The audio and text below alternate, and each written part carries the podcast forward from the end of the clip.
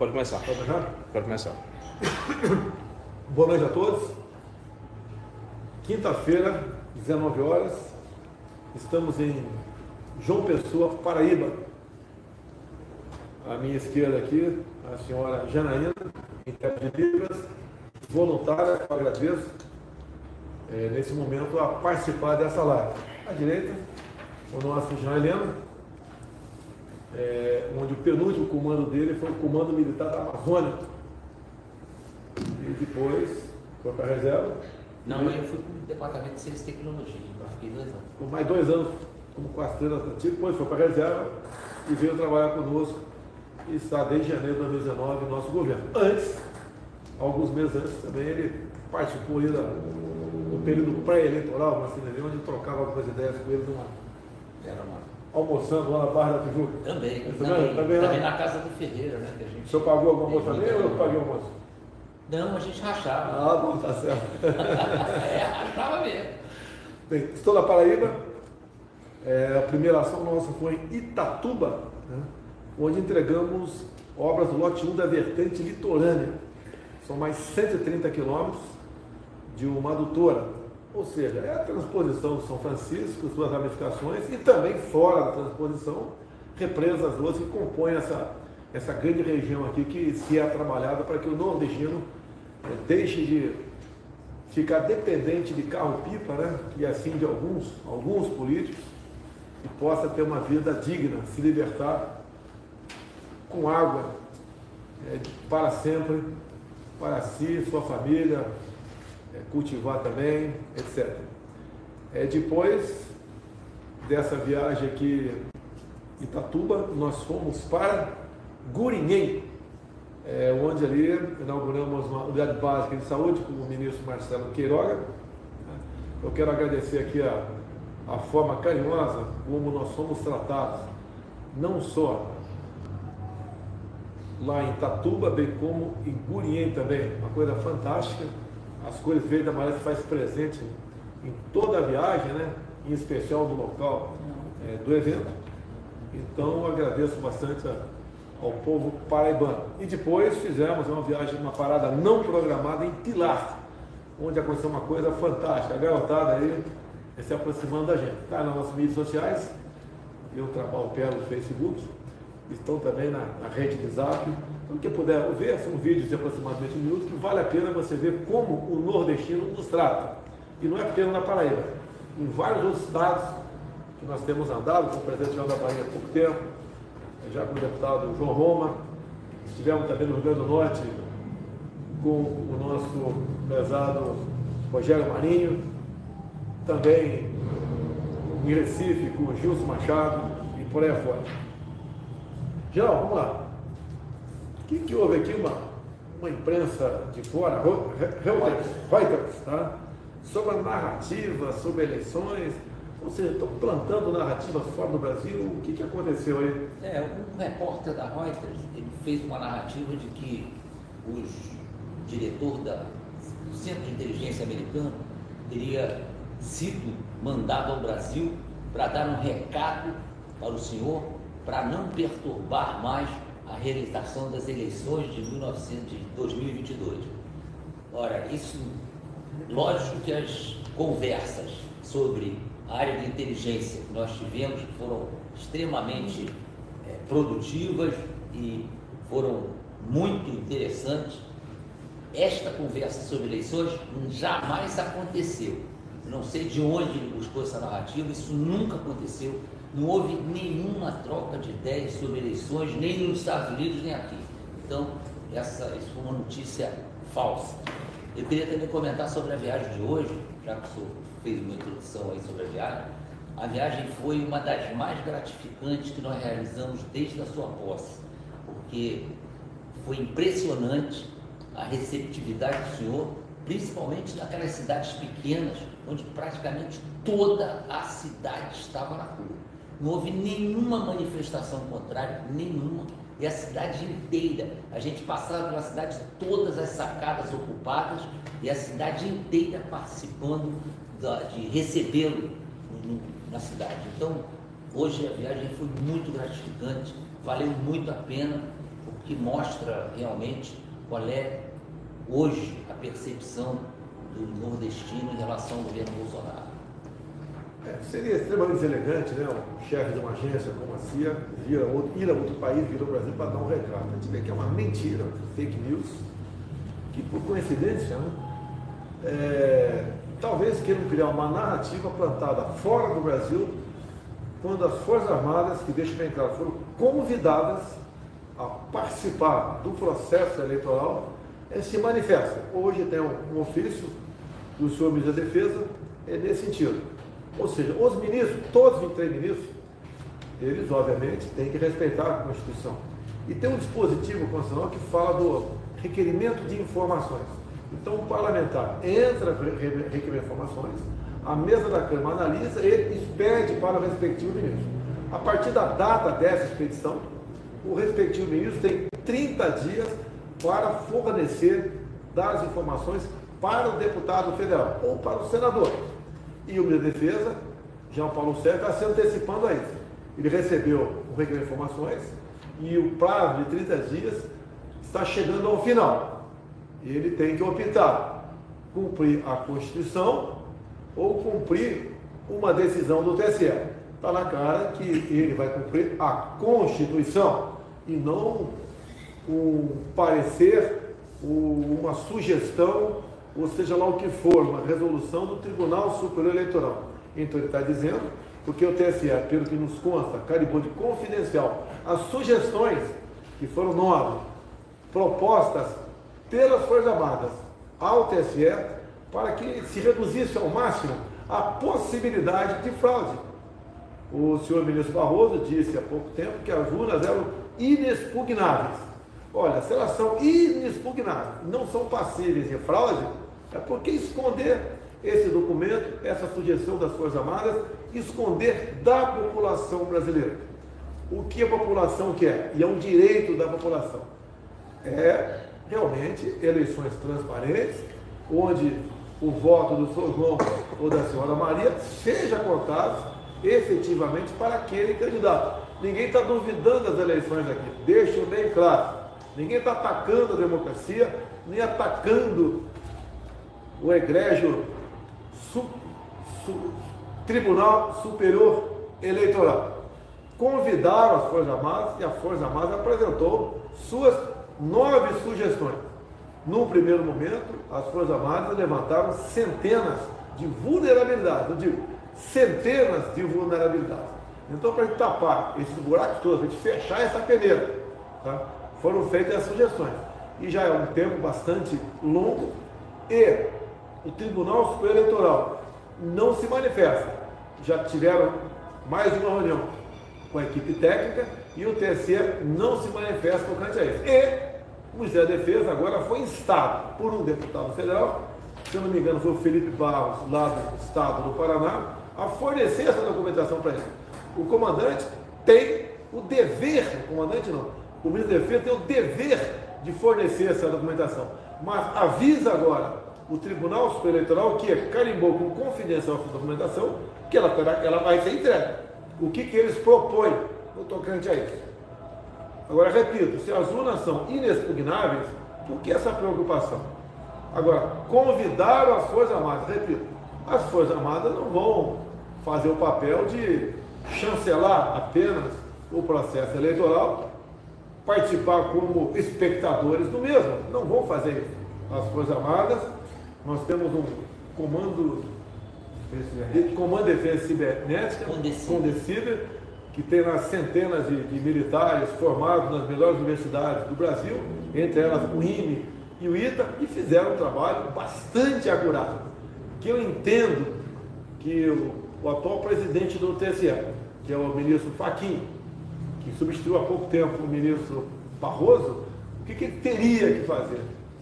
Agradecer tomar providências, debater, discutir com a equipe das Forças Armadas, né, para que as eleições, de fato, não é, fossem realizadas sem qualquer suspeição de irregularidade.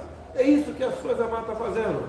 Repito, as Forças Armadas não estão se metendo, viu, general, as Forças Armadas não estão se metendo no processo eleitoral. Elas foram convidadas. E as Forças Armadas são bastante zelosas. As Forças Armadas, junto com o Corpo de Bombeiro Militar, né, é, são uma das instituições mais respeitadas no Brasil. Então fizeram o seu trabalho. E esse trabalho tem que ser mostrado para a sociedade.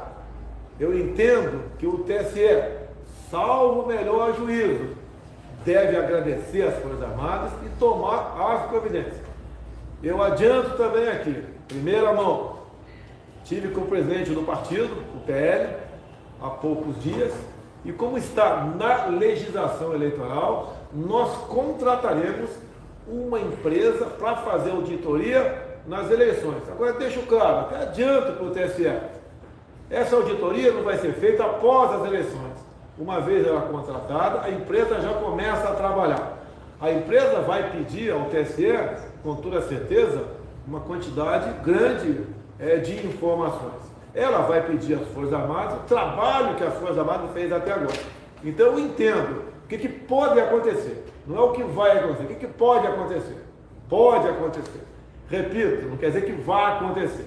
Pode, em poucas semanas de trabalho, essa empresa que faz auditoria no mundo todo, empresa de ponta, ela pode chegar à conclusão que, presta atenção, antes das eleições, ela pode daqui a 30, 40 dias chegar à conclusão do quê?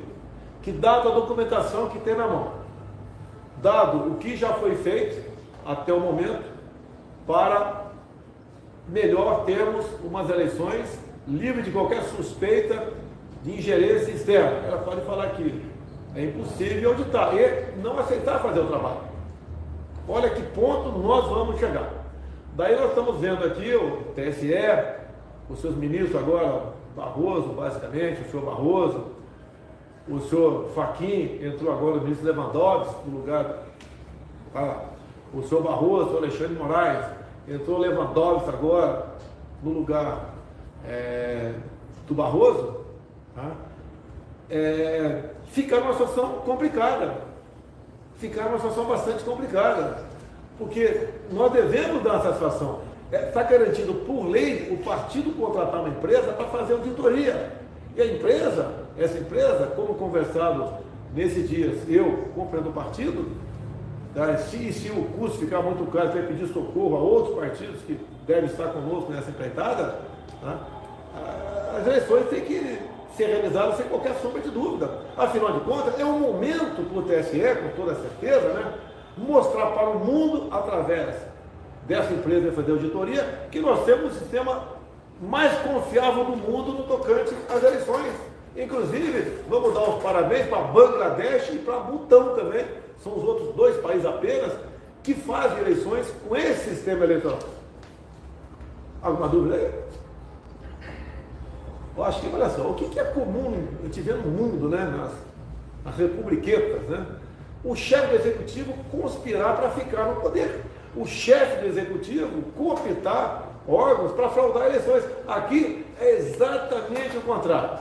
Já que a pesquisa diz que o senhor Lula tem 40%, o Lula vai ganhar. Então eu quero garantir a eleição do Lula com esse processo aqui. Ninguém precisa fazer campanha para o Lula. Não precisa, por exemplo, é, uma autoridade ou outra que estiver acontecendo, ficar desmonetizando páginas de pessoas que nos apoiam, retirando a página das pessoas que nos apoiam, ameaçando ou prendendo pessoas que nos apoiam. Não precisa fazer mais isso aí, o Lula vai ganhar. E essa auditoria externa né, vai, vai fazer esse trabalho e se tiver de acordo, vai dar vitória para o Lula sem problema nenhum. O voto, a contagem do voto é a alma da democracia. É isso que eu, Jair Messias Bolsonaro, eleito com 58 milhões de votos, presidente da República e chefe supremo das Forças Armadas, quer. Ninguém quer dar golpe. Alguns falam que eu quero dar golpe. Como é que eu posso dar golpe se eu já sou presidente? Pelo amor de Deus. Então, alguma coisa a acrescentar, Jean? Não, senhor. Obrigado aí. Eu só queria lembrar. Um capitão que... recebendo o geral, está tudo certo, fico muito feliz aqui. Eu só queria lembrar que amanhã é aniversário do mais antigo dos colégios militares, o Colégio Militar do Rio de Janeiro, que era um templo do saber e é um orgulho para todos que tiveram a aventura de passar por ali. Então fica essa lembrança. Muito obrigado. Bem, já que foi aniversário, né? Eu tenho o total, minha mãe teve sete filhos, já, um já falecido. É dos meia dúzia que sobraram aí, né? Eu sou um deles. E tem mais dois homens. E esses dois homens, o mais velho, o Guido, e o mais novo, Renato, hoje aniversaria. Tá? Dia 5 de maio, então parabéns ao meu irmão Guido, ao meu irmão Renato. É, o Renato está em Miracatu e o Guido está lá em Dourado Paulista, o nosso Vado Ribeiro. Na semana que vem, eu devo estar, não sei se quarta ou quinta-feira, em Pariqueraçu, festa da banana. Quinta-feira, Pariqueraçu. Daí de pernoita, ajuda aqui. A gente vai Pariqueraçu, Vado Ribeiro, quinta-feira, deve ser pela manhã. Depois eu vou para Miracatu, tem pedra fundamental do, do Instituto tem lá, tem, um, tem, uma, tem uma, uma, obra lá que vai ser iniciada lá em Miracatu, deve pernoitar em Miracatu, depois parte para. Não, não é para São Paulo capital, não. A gente parte para uma cidade lá do interior de São Paulo, também temos mais evento pela frente. Então, parabéns ao meu Renato e ao Guido, Guido mais velho, que botava o em casa, bobeava lá, o pau cantava, batia em todo mundo, né? batia até quem, quem não devia apanhar. Mas o meu irmão ajudou aí a, a educar a galera para meu pai. Ele, inclusive, é uma nobre missão minha, né? É, eu, era que, eu era o segundo, então tinha uma penca de filho, um atrás do outro, né? Naquele tempo, pessoal, não tinha fralda descartada, era fralda de, de pano. E eu todo dia lavava umas 40 fraldas de pano no tanque. Pendurava no, é, no varal. Uma das missões minhas era lavar fralda. Guidão, valeu, passei uns três anos lavando fralda. Foi muito bacana rapidamente aqui, assinamos um decreto agora ontem é, que disciplina a questão da isenção de IPI para taxistas, que foi renovado, e pessoas com deficiência também. E, nós, e foi incluído na lei, o decreto agora regulamentou de vez aqui, as pessoas com deficiência auditiva também é, continuou o direito de comprar veículos é sem IPI. E foi incluído na lei também os surdos. Então os surdos podem comprar carro sem IPI. E também foi incluído as pessoas com um grau definido de autismo, né? Pessoas autistas. Obviamente, quem vai comprar o carro é é o responsável por essa pessoa. E o valor que era isenção até 70 mil reais, o preço do carro até 70 mil reais, a isenção de IPI, aumentou esse valor para 200 mil reais. É isso mesmo? É isso mesmo. Então, nosso, todo mundo tem boa lembrança do, do Ronaldinho Gaúcho, do Ronaldão, de Copa do Mundo, pessoas fantásticas. Eu tenho o meu Ronaldo aqui também, que é o ministro da cidadania. Ronaldo, alguma coisa para acrescentar sobre isso aqui, Ronaldo? Grande conquista para os surdos, para os autistas, que o senhor traz agora esse benefício para eles, vai fazer uma grande diferença na vida das pessoas que precisam. Grande vitória para essas pessoas. Nós estamos no Nordeste, né? O Nordeste, eu acho que é a região que tem mais gente que recebe o Auxílio Brasil. É. O que tem a dizer sobre o Auxílio Brasil para o nosso Nordeste aqui? Auxílio Brasil, presidente. Ontem foi aprovado pelo Senado, a MP que sou editor, 1076, já tinha sido aprovada na Câmara. E agora ela segue para a sanção presidencial, tornando permanente o benefício mínimo de 400 reais para 18 milhões de famílias brasileiras. O senhor trouxe essa esse limite mínimo e ontem o Congresso aprovou, só para a sanção do senhor, e a gente tem o Auxílio Brasil que se torna o maior programa de transferência de renda permanente da história do país, beneficiando 18 milhões de famílias brasileiras. Então passou de em média 190, que era o Bolsa Família, para no mínimo 400 reais, agora com o novo nome, Auxílio Brasil. Se é no mínimo 400 reais, quem é que ganha 800 reais com o Auxílio Brasil? entra, por exemplo, presidente, as famílias que têm na sua composição agricultores familiares, que têm ali aptidão para plantar, ela pode receber um benefício complementar de 200 reais ainda, em cima do valor mínimo, durante 36 meses, para incentivar, para fomentar essa, essa produção, porque é uma mudança de conceito também com o Auxílio Brasil. O Auxílio Brasil vem para trazer a emancipação promover também a autonomia dessas pessoas mais humildes, as pessoas que precisam, e a gente está também trazendo essas, essas trilhas, essas regras de emancipação no caso do Auxílio Brasil. Outra coisa, é, no passado, o Bolsa Família, quem trabalhasse, é, perdia, perdia o, o, Bolsa Família. Hoje em dia, quem recebe o Auxílio Brasil, se arranjar um emprego, perde o Bolsa perde o Auxílio Brasil? Não perde, presidente. Então a Maria que está lá recebendo, se ela quiser ser empregada, se ela quiser promover um pequeno negócio, ela não sai do benefício, ela recebe um incentivo para isso como citei aqui o caso também do pequeno agricultor, recebe um incentivo para continuar, para começar a sua vida a produzir ali a seu, seu sustento. Você está cometendo uma grande falha aí. Você era executivo de quem? João Roma. E qual foi o trabalho do João Roma no Auxílio Brasil? João Roma foi o relator do Auxílio Brasil agora, no, um dos idealizadores, né, seguindo a orientação do senhor, para ajudar as pessoas que mais precisam. Ele foi o relator na Câmara dos Deputados, fez mais um brilhante trabalho, trazendo aí o benefício como permanente agora. No Senado, o senador Roberto Rocha também ajudou nessa, nesse processo, foi o relator no Senado. Então, estão de parabéns. E também vários ministros trabalharam nessa questão, e um que trabalhou muito, já que eu considero um coringa, né?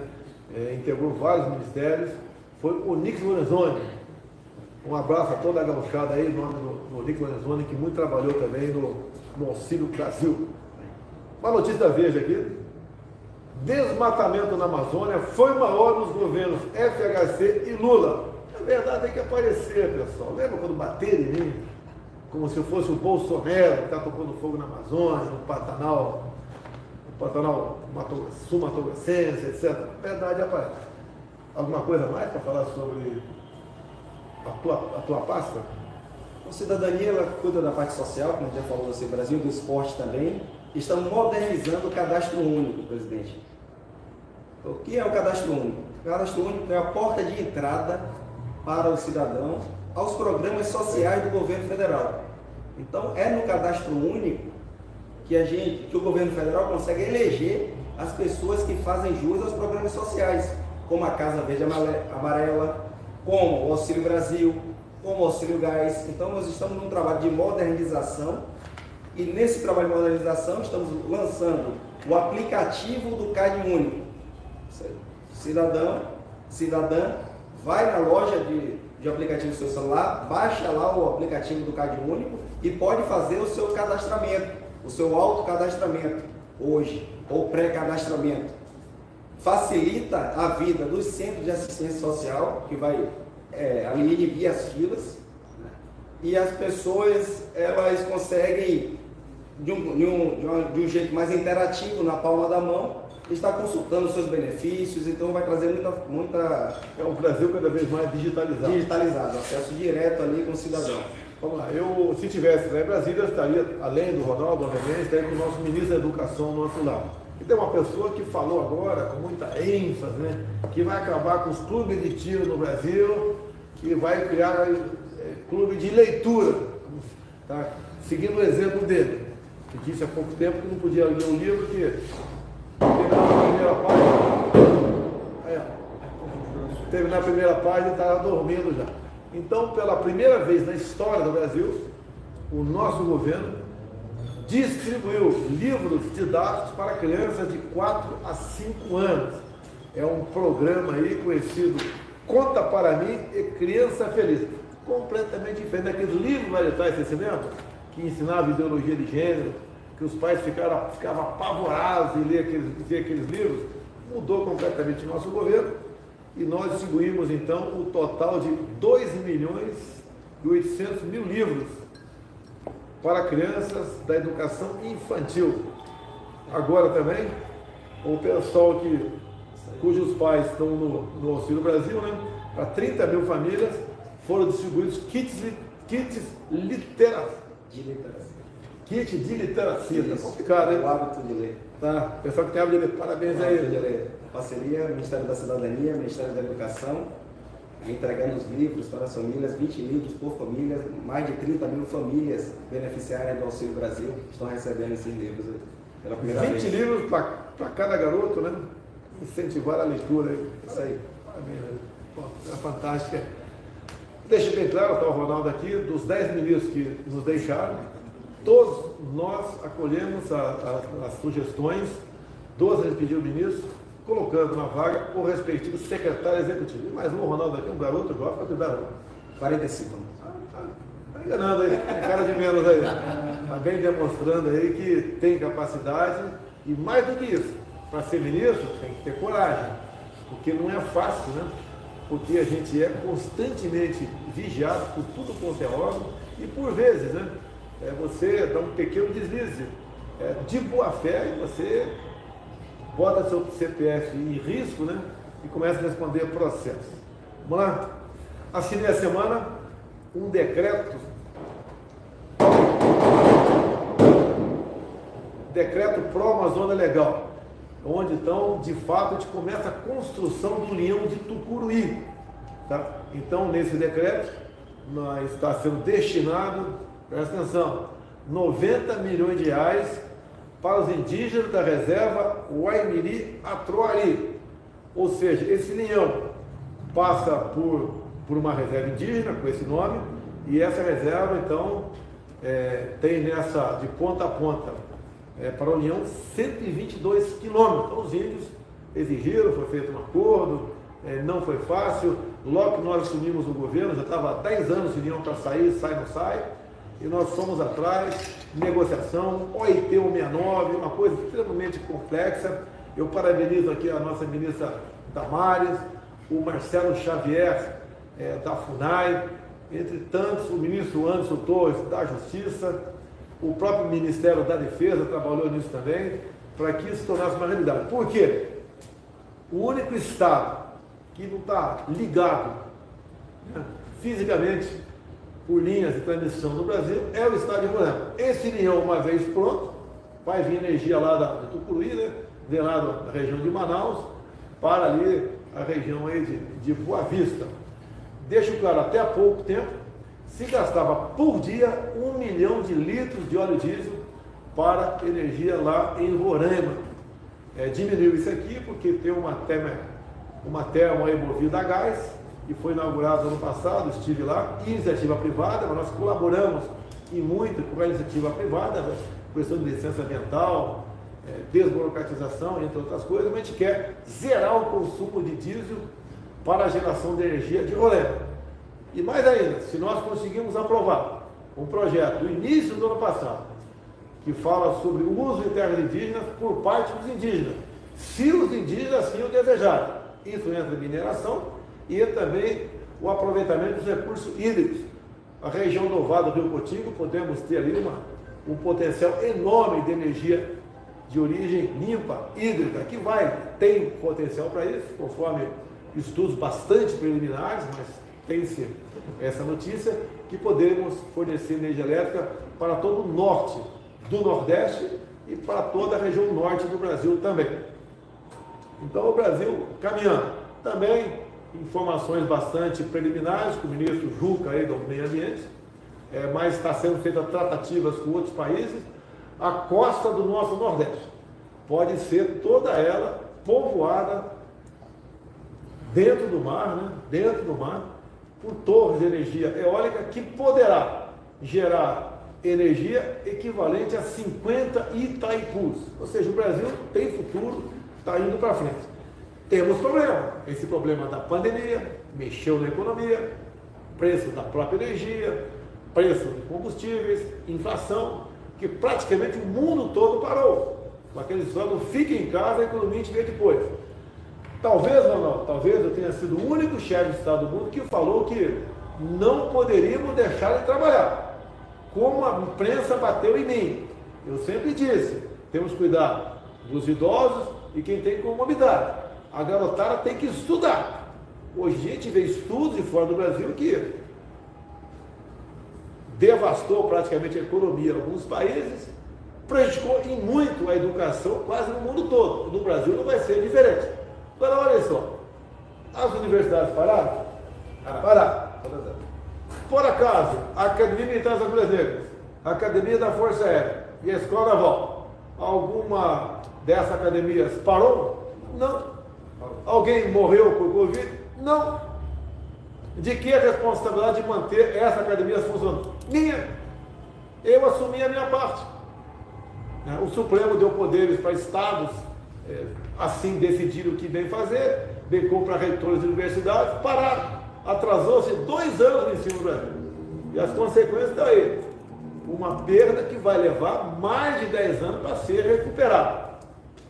Aviso aqui aos jovens que terminaram aí, que pelo FIES terminaram seus cursos. Aproximadamente 2 milhões desses jovens estão inadimplentes. Nós, por lei, já está em vigor já há algum tempo, vocês podem renegociar sua dívida. Num primeiro momento, se anistia 92% da dívida. Sobra 8%. Esse 8% você pode negociar até 150 meses. É uma chance que está sendo dada para vocês deixarem de ser inadimplentes com o Banco do Brasil ou Caixa Econômica Federal. Eu não sei quantos desse pessoal deve, que muitos pagaram, ficaram inadimplentes na frente, outros pagaram menos prestações, ficaram inadimplentes. Então tem gente devendo 30, 40, 50, 80 mil reais. Então essa dívida pode ser reduzida até 92%. E você pode fazer essa negociação sem sair de casa. Com um aplicativo, você entra em contato com a Caixa Econômica, Banco do Brasil, e resolve esse problema. Então apelo a vocês, quase 2 milhões de jovens que tiveram suas dívidas né, perdoadas em até 92%. Tem alguma pergunta para o Ronaldo aqui? Senhor?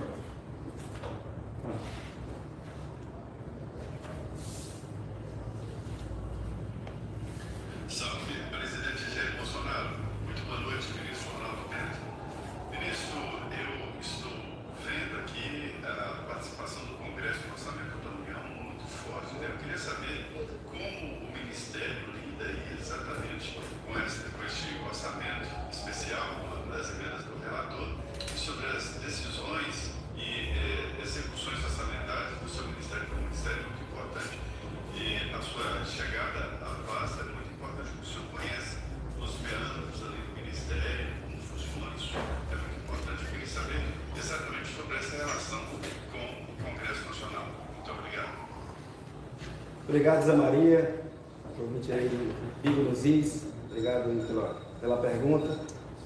O Ministério da Cidadania ele tem os maiores orçamentos hoje da União. E dentro, dentro da parte é, discricionária do Ministério, nós temos as emendas, nós temos as, as indicações de emendas que vêm do Congresso e lá é executado. No ano passado tivemos a execução de quase 100% de todas as emendas que são apontadas ela necessariamente ela passa primeiro para a indicação do Congresso né? e o Ministério executa essa indicação do Congresso. Verifica-se os requisitos e a partir daí abre-se o programa e faz-se faz a execução desse, desse orçamento. Deixa eu dar uma, dar uma resumida aqui. Isso aí. Ô Zé Maria, nós aqui apenas é, cumprimos ordens, vamos assim dizer. Cada parlamentar tem aproximadamente 15 milhões de reais por ano, chamado emendas impositivas. E tem também, né, em torno de 16 bilhões de reais, chamado RP9, que o relator do orçamento é que decide e manda para execução para nós. Nós apenas fazemos no meio de campo. Então, muitas vezes, nos acusam de certas coisas, não temos qualquer responsabilidade sobre isso. E as emendas, chamadas impositivas, têm que ser executadas, ponto final. Chega para ele, chega para Damares, chega para qualquer um dos 23 ministros. E eles botam em prática isso aí. É isso mesmo? É isso mesmo, presidente. Ronaldo, obrigado aí, deixa eu Obrigado. Tem pergunta? Obrigado, agradeço. Valeu, Ronaldo, obrigado aí. Bom, obrigado, obrigado, presidente. No momento, Facebook, YouTube, Instagram, TikTok nosso, em torno de 50 mil assistindo. Nos Vice, Jovens Pan News, 190 mil. Eu peço a vocês que porventura estejam nos assistindo, né? Quando acabar aqui a, a nossa live, se tiver TV a cabo em casa, você bota lá 5, 7 e meia e assiste a Jovem Pan News, o final aí do, do programa, com o nosso Augusto Nunes, Zé Maria, Vitor Brau. Ajuda aí, pessoal, ajuda aí. Né? Fiuza. Fiuza, Ana Paula, Ana Paula etc. Vamos lá. Pix foi uma ação do nosso governo. Hoje em dia o pessoal está feliz com o Pix, né? assim como o telefone celular praticamente aposentou o orelhão, tá? O Pix está aposentando Caixa Econômico. É, em média, nos últimos meses, é, por mês, são 1 bilhão e 300 milhões de movimentações via Pix, custo zero. Corrigir com o Banco Central a projeção de quantos bancos vão deixar de ganhar no corrente ano. Porque no passado, você, quando ia no banco ou fazia muitas operações, em grande parte delas você pagava uma taxa para o banco, você não paga nada. Então, os bancos vão deixar de ganhar esse ano em torno, em torno no mínimo, 30 bilhões de reais. Tá certo? E tem novidade aí. O, já foi lançado pelo Banco Central o PixSac e o PixTroco. E tem mais uma coisa bacana que vai ser lançada nos próximos dias, e eu só vou falar aqui depois que estiver funcionando. Uma coisa fantástica que vai realmente revolucionar aí as transações no Brasil, os negócios no Brasil. Prepara o veneno enquanto eu vou aqui. Enquanto eu vou falar aqui. De... Rapidamente, trigo, pessoal. Tá? O mundo está sofrendo com falta de muita coisa. Próxima crise que se apresenta para o mundo: produção de trigo. Tá? Por exemplo, a Argentina reduziu 400 mil hectares de trigo. Lá tem os problemas ideológicos, porque não está compensando o homem do campo produzir, dada a taxação dos produtos agrícolas. Então o cara prefere não produzir. Bota o dinheiro no mercado financeiro, ou tira do país, ou compra ali dólar, ouro e, e vai ficar em casa, ver o que acontece, porque não aguenta pagar a, a, a taxa, né, os impostos cobrados lá. Para a Argentina, menos 400 mil toneladas. A Ucrânia também está com problema de guerra. Então, a Ucrânia é um dos grandes exportadores de trigo. Então, como a Europa vai consumir menos trigo da Ucrânia, vai comprar de outro mercado. Vai comprar da onde? Estados Unidos né? e outros países produtores. O Brasil tá, consome por ano 12 milhões de toneladas de trigo. E nós produzimos 7, faltam 5. Conversei agora há pouco com o presidente da Embrapa, o senhor Moretti, e ele reforçou informações para mim. Tá? Só no Cerrado brasileiro temos condições de, sem desmatamento, começar a produzir em 2 milhões e 700 mil hectares, onde nós triplicaríamos a produção de trigo no Brasil. Passaria de 7 para 22. Eu sei que 3 vezes 7 são 21, mas ele falou que passa para 22. Praticamente triplicaremos a produção de trigo é, no Brasil. E uma coisa fantástica, a Embrapa tem um trabalho realmente que é exemplo para o mundo todo. A produção média por hectare de trigo no Brasil são 2,7 toneladas. Em cristalina, chegou-se a produzir 9,6 toneladas por hectare. Então o Moed disse para mim que com novas tecnologias desenvolvidas pela nossa Embrapa, nós podemos aumentar muito a produtividade de trigo no Brasil. Então, aumentando a produtividade e agregando novas áreas, como por exemplo, o nosso Cerrado. Você pega aí Goiás, Minas Gerais, oeste da Bahia, um pequeno pedaço de São Paulo, você tem como então triplicar a produção de trigo no Brasil, passar para 22 milhões de toneladas aproximadamente. Então, ou seja, o Brasil em poucos anos terá condição de, além de ser autossuficiente, exportar trigo para o consumo de aproximadamente 200 milhões de pessoas. É a nossa Embrapa, parabéns a Moretti, a todos da Embrapa, pelo trabalho maravilhoso é, que vocês fazem. E uma notícia também por fora agora. Roraima, lá do governador Denário, esteve comigo essa semana, assinando o decreto aí do Leão de Tucuruí. É, tive esse prazer de estar com ele. É, dizer também que Roraima tem condições de usar para a triticultura, que é a produção de trigo, um milhão de hectares. Obviamente depende de irrigação. E Roraima tem rios lá que a irrigação fica bem menos complicada do que essa que se faz aqui, por exemplo, na região mais do interior aqui do nosso Nordeste. Tudo bem? Mais um problema aqui.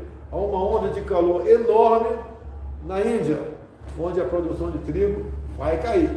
E o pessoal sabe que a Índia tem uma população de aproximadamente 1 milhão e 300 mil habitantes. 1 bilhão, desculpa aqui, 1 bilhão. 300 milhões. E 3 milhões.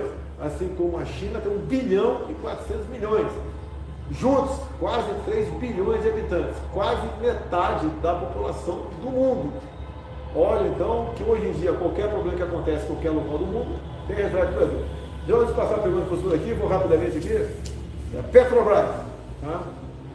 Eu não mando na Petrobras, deixar bem claro. Tem uma pesquisa aí dizendo que é 70% favorável para o governo interfira na Petrobras. Isso é irresponsabilidade. No passado isso já foi feito, no governo é, Dilma em especial, Lula também, e ocasionou um endividamento de 900 bilhões de reais na Petrobras. Sentiu? 900 bilhões de endividamento por interferência no preço do combustível, entre outras ações, né? é, voltadas para a corrupção da Petrobras. Tá certo? Então, isso está descartado na intervenção. Agora, por outro lado, eu não posso entender, pode ser que eu esteja equivocado, deixar bem claro, a Petrobras, durante crise da pandemia e agora guerra lá fora, a Petrobras faturar horrores. O lucro da Petrobras é maior com a crise. Isso é um crime, é inadmissível. Eu posso estar equivocado, mas não consigo entender. Por exemplo, fontes agora dizem que o lucro da Petrobras para esse trimestre, janeiro, fevereiro e março, poderá chegar a 40 bilhões de reais. Nessa balada será um lucro de 120 bilhões de reais. Eu não consigo entender. Por que, que eu falo isso? Que outras petroleiras, mundo afora, como por exemplo, cadê? Aqui mesmo, como por exemplo a, a BP, a Shell, a Total, né? elas têm um lucro na casa de 10 a 15%. E a Petrobras tem um lucro de 30%. Agora, quem paga a conta desse lucro? É a população brasileira. E você não tem como interferir legalmente na Petrobras, né? Esse interferir legalmente é você em época de guerra, como nós estamos vivendo agora, não é no Brasil, mas a guerra tem reflexo para o mundo todo, reduzir esse preço. Porque muitas petroleiras, mundo afora, reduziram o preço, baixaram a margem de lucro das suas empresas. Para que isso? Para ajudar o seu país não quebrar. O Brasil, se tiver mais um aumento de combustível, pode quebrar o Brasil. E o pessoal da Petrobras não entende, ou não quer entender ou só estão de olho no lucro. Sei que tem leis, né? tem lá é, legislação que vem do conselho, etc. Mas o momento é de guerra. A gente apela para a Petrobras. Não reajuste, não reajuste os preços dos combustíveis. Vocês estão tendo lucro absurdo. Se continuar tendo lucro dessa forma e aumentando o preço do combustível, vai quebrar o Brasil. Tivemos há pouco tempo uma crise no governo Temer, não é culpa do Temer, né, mas tivemos um problema com a greve dos caminhoneiros. O baque na economia foi enorme. Se você reduzisse um pouquinho, as, a, as grandes empresas de 10 a 15%, você tem de 30%. Dá para resolver isso daí? Eu não sou dono da Petrobras, a Petrobras não é uma estatal, é economia mista. Tá? Eu sei que deve satisfação acionista, sei disso. Agora, que acionistas são esses? Em grande parte, são empresas de pensão dos Estados Unidos. Nós, com sacrifício do povo brasileiro, estamos mantendo pensões gordas fora do Brasil. Dá para resolver isso porque a própria Constituição dá esse, essa possibilidade quando se trata aqui de empresa pública ou de sociedade de economia mista. Elas devem ter a função social Petrobras, estamos em guerra. Petrobras, não aumente mais o preço dos combustíveis. O lucro de vocês é um estupro, é um absurdo. Vocês não podem aumentar mais o preço do combustível. E eu não mando na Petrobras, não é uma estatal. Se fosse estatal, eu teria decidido reduzir a margem de lucro. Chamam de spread, se não me engano, né? É entre o custo e o lucro.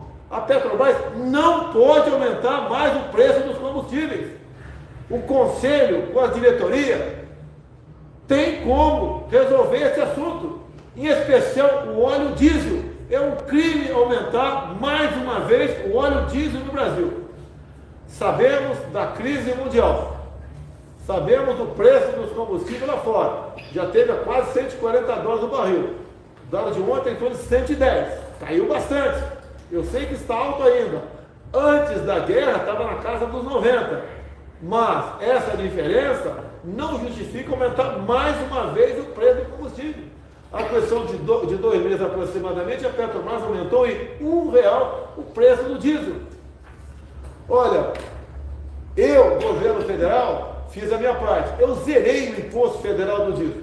Lamentavelmente, o ICMS, mesmo uma lei votada pelo parlamento e sancionada por mim, o diesel ia cair em aproximadamente 30 centavos o ICMS do litro, acabou aumentando em 30 centavos. Então, até o presidente do, do Senado, Rodrigo Pacheco, oficiou o, o nosso ministro da Economia, Paulo Guedes, falando disso daí. Ou seja, a gente vota uma lei para diminuir ICMS, acordado. E aí o CONFAS, que representa os governadores, aumenta. Em vez de cair 30 centavos por litro, aumenta 30 centavos por litro. Em média estava 70 centavos o litro, 70 centavos o valor de semestre por litro de diesel, e passou agora para um real. Até dar um exemplo claro, como eu disse numa live ultimamente aí. Uma pessoa, por exemplo, que um caminhoneiro, que tem um caminhão grande, e leva uma carga pra, de Brasília para São Paulo. Depois volta com uma carga de São Paulo para Brasília. A distância são mil quilômetros. Total percorrido, dois mil quilômetros. Esse caminhão gasta em média, a cada dois quilômetros, um litro de diesel. Ou seja, ele gasta, ele paga de ICMS o caminhoneiro para ir voltar Brasília a São Paulo, mil reais. Então temos o problema da Petrobras, com essa gula enorme de lucro em cima do povo, um povo que tem perdido o seu poder aquisitivo. Está vendo a Petrobras? Um povo que tem perdido o poder aquisitivo. O presidente da Petrobras, não quero criticá-lo, acabou de entrar agora, mas ele ganha, povo brasileiro, o presidente da Petrobras ganha por mês 210 mil reais. Cada um dos diretores ganha por mês 110 mil reais. E quando acaba o ano, se a Petrobras for lucrativa, como está sendo, eles ganham mais 6, 7, 8 salários de bonificação. Essas pessoas não estão preocupadas com o preço do combustível para eles. Não quero criticá-los, não é maldade isso aqui. Mas com esse salário, vocês têm obrigação de buscar alternativa. Não é chegar na Petrobras, olha, aumentou o Brent, valeu o dólar aqui, tem lá um outro, outro, outra variável lá, aperta o botão e que se exploda, aumenta o preço do Brasil, quebra o Brasil. O povo está passando dificuldade com o preço de alimentos, em grande parte, dado o valor do frete. Peço à Petrobras responsabilidade. Não aumente o preço do diesel, porque vocês têm gordura. São 40 bilhões de lucro por trimestre. Ah, a Petrobras pode falar. Ah, mas esse lucro não vem do diesel, vem da Petrobras. De maneira geral, vende petróleo, tira por um valor bem baixo e revende a 110 dólares o barril. É o seu preço que retira, 30, 40 ou 20 dólares, não sei. Mas o preço é três vezes a menos. Tá? Não podemos continuar assim. Sabemos que outro fator do preço alto, além da Petrobras, além do ICMS, que aumentou, mesmo tendo uma lei em vigor, também o Brasil não refina.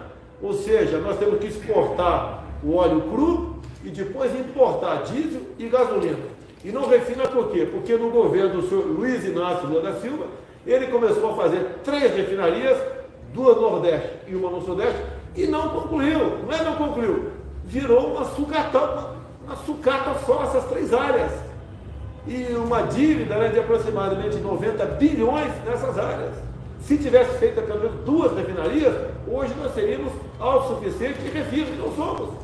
Agora, você não faz uma refinaria em um, dois ou três anos, é muito tempo. A Petrobras, parabéns à Petrobras, tem investido está na produtividade das refinarias que temos hoje em dia. Trabalho, segundo informação da Petrobras, com 95% da sua capacidade. Mas se uma refinaria desse tiver problema, né, nós teremos sérias dores de cabeça pela frente. Apelo à Petrobras, que eu não mando em vocês, eu não vou interferir, que não tenho como interferir. Veja o lucro abusivo que vocês têm. E tanto é verdade que é abusivo, que ele tem crescido com o aumento do preço do petróleo lá fora. Quanto mais alto o petróleo, mais vocês lucram. Quem paga a conta? O povo brasileiro. E o combustível tem sido o vilão da inflação. Nos últimos dois meses, a inflação tá, bateu quase 3% em apenas dois, em apenas dois meses. Porque quem está vendendo banana, por exemplo, não está aumentando a banana porque quer aumentar. Está aumentando porque ela chega mais cara por causa do frete. Então, apelo a Petrobras, os seus lucros bilionários, não quebre o Brasil, não aumente o preço do diesel. Senhores governadores, respeitosamente, como faz? Acolham a lei votada há três meses no parlamento. Eu zerei o imposto federal do diesel. Os estados aumentaram o valor do ICMS de mais ou menos 70 centavos para um real. Ninguém aguenta mais. Isso prejudica toda a economia brasileira. Pode quebrar o Brasil, pode levar o Brasil para uma situação bastante complicada. Deixa eu ver tem mais uma coisa aqui. Quando se fala em crise mundial, né? guerra, Covid, Turquia está experimentando uma inflação de 70%. A nossa aqui está tá na casa de dois dígitos, né? Mais 70% a Turquia. A própria Inglaterra está experimentando inflação anual de 10 pontos percentuais. Está aqui o Poder 360. Feito, feito aqui, levando-se conta aqui, ó, corrigindo os valores pelo IPCA a arrecadação do CMS, imposto estadual, tem crescido assustadoramente. Eu, eu congelei todos os impostos federais, do diesel, da gasolina, lá atrás, do gás de cozinha também do álcool. Depois nós zeramos, né, como no ano passado, o imposto federal do gás de cozinha e zeramos agora o imposto federal do diesel. Ou seja, nós estamos dando exemplo desde antes da pandemia. Eu apelo aos senhores governadores, o Brasil é um só, é cumprir via Confaz a lei votada e sancionada por nós há três meses pelo Parlamento Brasileiro, que deve cair o preço do ICMS, em consequência, deve cair no final da linha o preço final do diesel.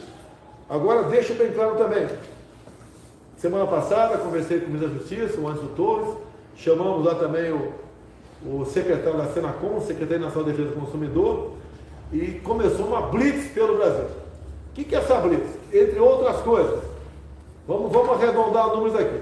Se tu, tu teu posto de gasolina frente à tua casa, aí, o que você abastece, está 8 reais pela gasolina. 8 reais. Você vai 8 reais, você fica bravo, né? 8 reais, tá caro? Tá caro. Tá? Causa disso, já falei. Agora, o que acontece? Você pega a nota fiscal, tá? a média do ICMS, cada estado tem um percentual mas a média é 30%. Vamos supor que no teu estado seja 30%.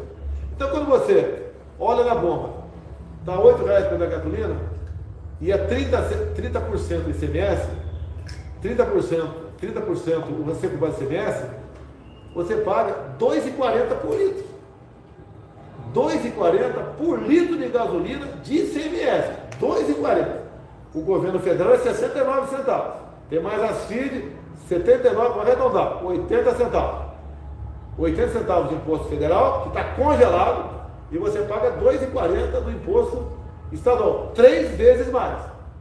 Agora, o pessoal, vocês já ouviram falar em bitributação. Tá? Agora tem coisa que é tributado três vezes no Brasil, não é só duas vezes não. Então quando ele cobra 30% em cima dos oito, nesses oito está ali o preço da Petrobras, sem problema nenhum. Está ali. O frete não pode cobrar, tributar em cima de frete. Está ali a margem de lucro do dono do posto. Pode cobrar mais de lucro. Está ali na gasolina os 79 centavos, que é o preço do PIS-COFINS e da CID. Então você cobra 30% em cima desse valor também. E como tem uma mistura de álcool, presta atenção, tem uma mistura de álcool na gasolina, esse álcool quando chega ali na, na no tanque lá, do grande tanque do posto de gasolina, ele chega com ICMS. E você cobra então ICMS da gasolina em cima do ICMS do álcool. Eu fiz um pedido ao Supremo Tribunal Federal, uma ação da Advocacia Geral da União, que foi extinta agora, pelo que me consta, pela, pela ministra Rosa Weber, que é a relatora. Pelo, pelo que me consta, foi extinta a nossa ação. O que, que nós pedimos nessa ação? Que o valor do CBS seja definido para o Brasil todo, para gasolina, diesel e álcool. Que assim diz uma emenda constitucional de 2001. Então você tem que chegar no posto de combustível e lá, 2,40 ICMS, imposto estadual. 69 centavos, PiscoFins, imposto federal. 10 centavos, CID, imposto federal. Total 79 centavos. Margem de lucro do tanqueiro. O cara vai pegar um caminhão de combustível lá da refinaria e levar lá para o posto. Ver se é muito ou não é muito. Ver a margem de lucro do dono do posto. É muito ou não é muito. E você ter conhecimento da composição do preço do combustível. E você criticar com razão a quem de direito. E não apenas, né, e somente o governo federal. Use o apelo, Petrobras, não aumente o preço do diesel, você pode causar uma convulsão nacional. Diminua a voracidade do lucro. Estamos em guerra fora do Brasil. Acabando a guerra, volte à normalidade, sem problema nenhum. Eu quero ver, tem quantas perguntas para o Perguntas. Não, tem muita pergunta. Faz mais uma para encerrar aqui, porque já está bastante avançado aqui. Uma pergunta não. Oh, desculpa o pino Luzito, está um pouco avançado aqui. Vê se dá um sinal verde e continua. Alguém que vai lá. Bota para olhando aqui. Vai falar.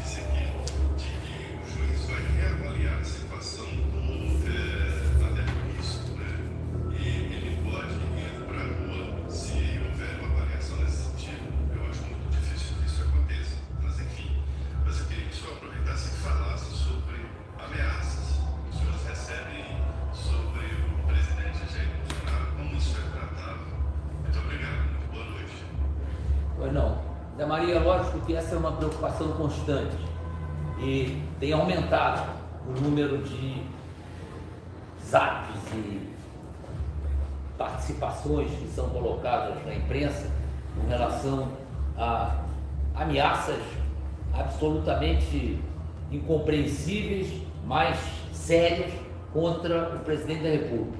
Ameaças essas que são feitas por vários cidadãos em várias cidades do Brasil e são ameaças praticamente definindo qual é a, a tendência, é usar um fuzil, usar um revólver, usar uma faca. Isso tem nos preocupado muito, que a vida do presidente vale muito e hoje em dia está valendo cada vez mais. E infelizmente a única ação que nós podemos tomar contra essa gente é procurar o autor da ameaça e mostrar a ele que isso aí é crime e que ele vai ser penalizado por essa ameaça. Não é, não é suficiente para calar. Nós vamos continuar enfrentando isso e vamos cada vez mais aumentar a nossa vigilância, principalmente nas nossas viagens, aonde o presidente, pela sua maneira de ser, ele se expõe. Eu canso de conversar com ele para se, expor menos mas é a maneira dele, ele gosta de povo, ele gosta de estar no meio do povo, ele não faz isso para ganhar adeptos, nada disso. É a maneira de ser dele, ele vai continuar fazendo. Mas nós temos que evitar que isso se concretize em, qualquer momento. Podem estar certos que nós estamos muito vigilantes quanto a isso. É, Zé Maria, essa ameaça na internet, geralmente são bravatas. Eu não dou muita bola para isso. Tem um vereador de codinome Gambá, olha o nome da figura, né? Gambá. Também falou que ia dar uma facada mortal, não sei o quê. Foi identificado, a polícia foi para cima dele. Ele já, no linguajar popular, peidou na farofa. Tá? E eu falei que não vou processar o cara. Agora, essas bravatas não, são bem-vindas, não levam a lugar nenhum. Tá? E a gente não vai processar o cara. Agora, a preocupação do GSI não são tão grandes, né? É, como são aquelas que não são externadas. Então quem quer fazer alguma coisa não fala, faz. Quem quer dar uma facada, né? Não seja um maluco, ele não vai falar que vai dar uma facada. Tivemos no ano passado, foi identificado, né? É, parando no local previsto na viagem para um almoço, e um cara, um garçom daquele restaurante, falou que ia envenenar a minha comida. Envenenar a comida é, é, é, não é, não é, é menos difícil, vamos assim dizer. Pode envenenar com um montão de coisa. Obviamente, né? Foi identificada essa pessoa também, não deu repercussão da nossa parte, mas isso é comum acontecer. O cara dizer o que vai fazer. a grande preocupação do GSI é com as pessoas que não dizem, obviamente. Aí vem despesa. O pessoal todo mês pega essa, essa banda podre de uma parte considerável da, da mídia, aí ele gastou um milhão e meio de cartão corporativo no mês passado. É, gasta mesmo. Gasta mesmo. Porque a, a média de pessoas que me acompanham em qualquer viagem é acima de 100. As pessoas têm alimentação, têm pousada, tem que trazer uma gama enorme de, de, de material para cá, para revistar, preparar, é, pessoas com outras missões sensíveis, que eu vou falar aqui também, para poder identificar. Né? Então essa despesa toda vai para o cartão corporativo. São três cartões corporativos né, que eu tenho. Né? Um que é para despesa pessoal, minha particular, que eu posso sacar até 24 mil por mês, e tomar em Tubaína. Nunca saquei um centavo. Outros dois cartões para despesas. Por vezes, até, de acordo com o local da viagem, fora do Brasil, a despesa de, de, de despesa de, de, de, combustível, de querosene.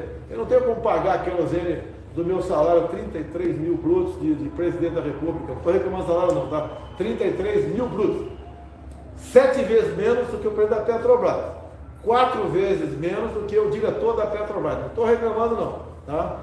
É, sou voluntário para ser presidente da República, estou reclamando, mas não tenho pagar. É, então essa despesa é enorme com pessoas que me acompanham, não sei que eu fico em casa. E eu mesmo ficando em casa tenho despesa. São mais de uma centena de pessoas que participam da segurança lá no Alvorada. Assim é a minha vida. Não posso né, tomar um caldo de cana, comer um pastel em paz. Aí fora, não posso. Tá? Então, tem essa despesa, tem essa preocupação do GSI, além dessas que são externadas nas mídias sociais, que são bravas, 99% são bravateiros, o mais importante são os outros, que não se expõem, que causa sim uma preocupação enorme do pessoal do GSI para identificar possíveis pessoas ou possíveis locais onde possam sair operações né, contra a minha vida. E hoje em dia a gente, eu acho que não precisa entrar em detalhes, a gente, a gente contraria muitas pessoas importantes né, dentro e fora do Brasil. Se não sou presidente, como é que estaria o Brasil na mão, por exemplo, do, do PT, do Haddad? Como é que estaria o Brasil com o Haddad presidente? Com uma pandemia pela frente? Né, como é que estaria o quadro de corrupção no Brasil. Quem seriam os dois indicados ao Supremo na vaga do Cássio Nunes e do André Mendonça? Eu quero um dia falar sobre o André Mendonça aqui. Uma pessoa fantástica, tá? Uma pessoa fantástica, tá? Uma pessoa que não ajuda a mim, ajuda o Brasil dentro do, do Supremo Tribunal Federal. Geralmente aparece aquilo que interessa, aquilo que, que interessa para a grande mídia, né? O que não interessa não aparece. É uma pessoa fantástica no quê? Eu sei o que ele e o Castro vão votar muitas vezes. Como é que eu sei? Pelo conhecimento que eu tinha da vida pregressa dele. Entra uma pauta econômica, eu não falo com o André nem com o Cássio, eu sei como eles vão votar. Entra uma pauta de armamento, uma pauta sobre, por exemplo, valores, né? É questão de família, ideologia, eu sei como eles vão votar. De interesse do Brasil, eu sei como eles vão votar.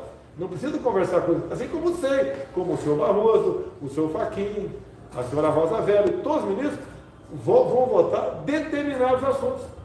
O se eu não sei, eu me aproximo, né? Dificilmente eu erro. Porque dada a vida pregressa das pessoas, dada quem botou lá, isso não tem dificuldade. Então, quero aqui dizer a todo o Brasil, tá?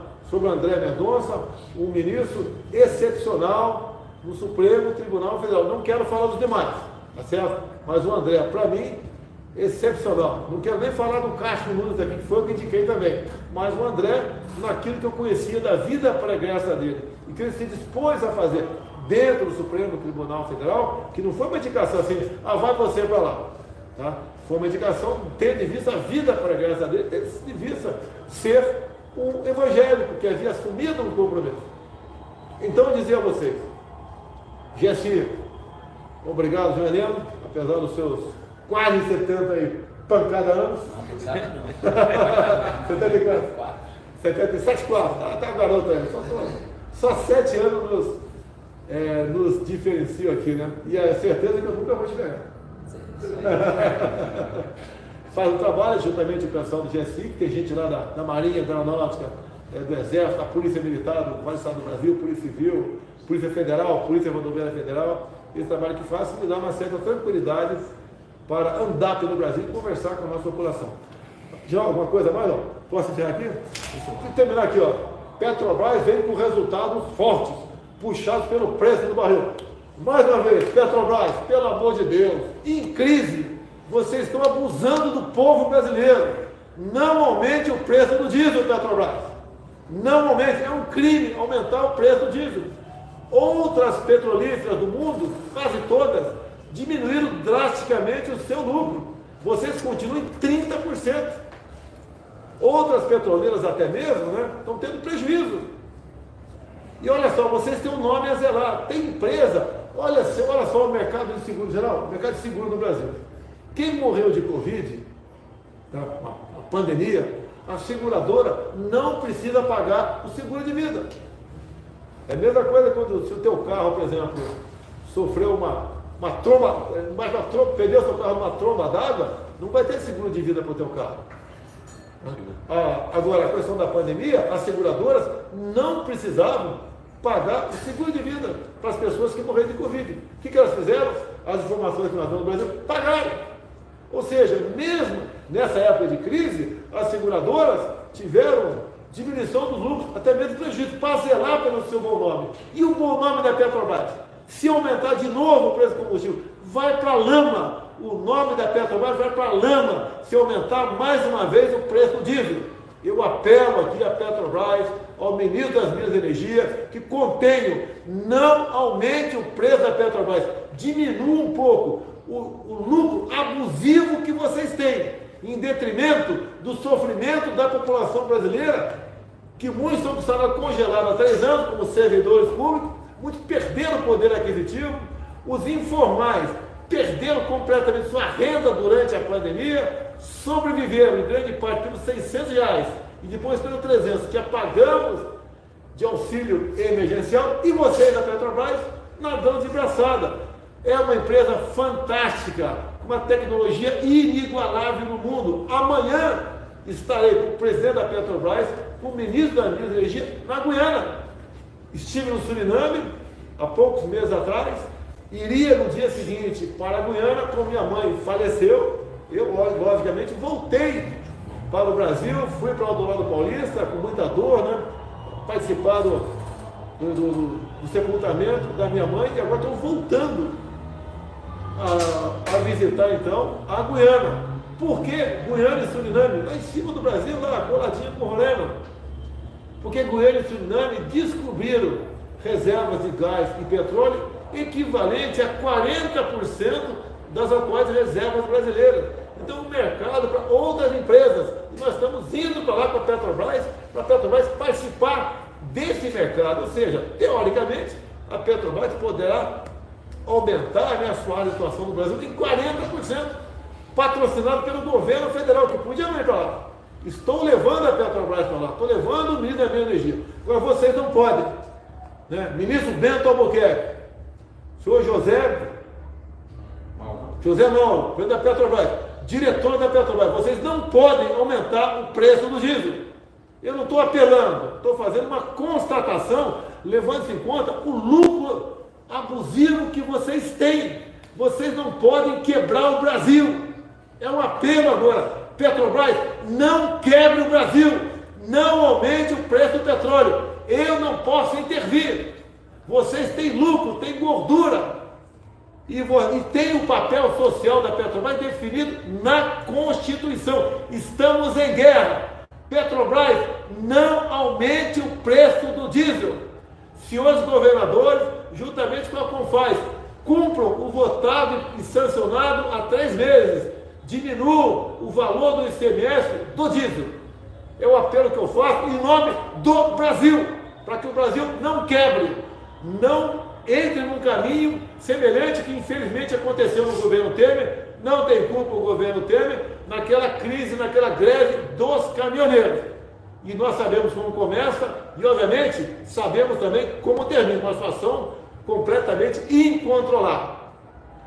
A todo o Brasil, obrigado pela oportunidade, me desculpe aqui as minhas palavras, as minhas desculpas a todos que porventura eu excedi, em especial a nossa querida Petrobras, uma empresa fantástica, mas tem uma obrigação, tem um compromisso definido na Constituição com a população brasileira. Acabando a guerra da Ucrânia, se Deus quiser acabar brevemente, voltará lá para baixo o preço dos combustíveis e vocês continuam a vida de vocês. A Petrobras tem que ser lucrativa, ninguém quer que ela tenha prejuízo, como teve no governo do PT, com interferências, com roubalheira, etc. A Petrobras, nós não temos qualquer conhecimento de qualquer diretor ou presidente que esteja trabalhando aí é, de forma não republicana. Vocês são pessoas fantásticas, inteligentes, bem remuneradas e ajudem o Brasil. E para terminar, né, além do boa noite, Petrobras, não aumente o preço do diesel. Vocês têm como cortar um pouco da gordura de vocês. Não mergulhe o Brasil numa crise econômica. Boa noite a todos, até quinta-feira que vem, se Deus quiser.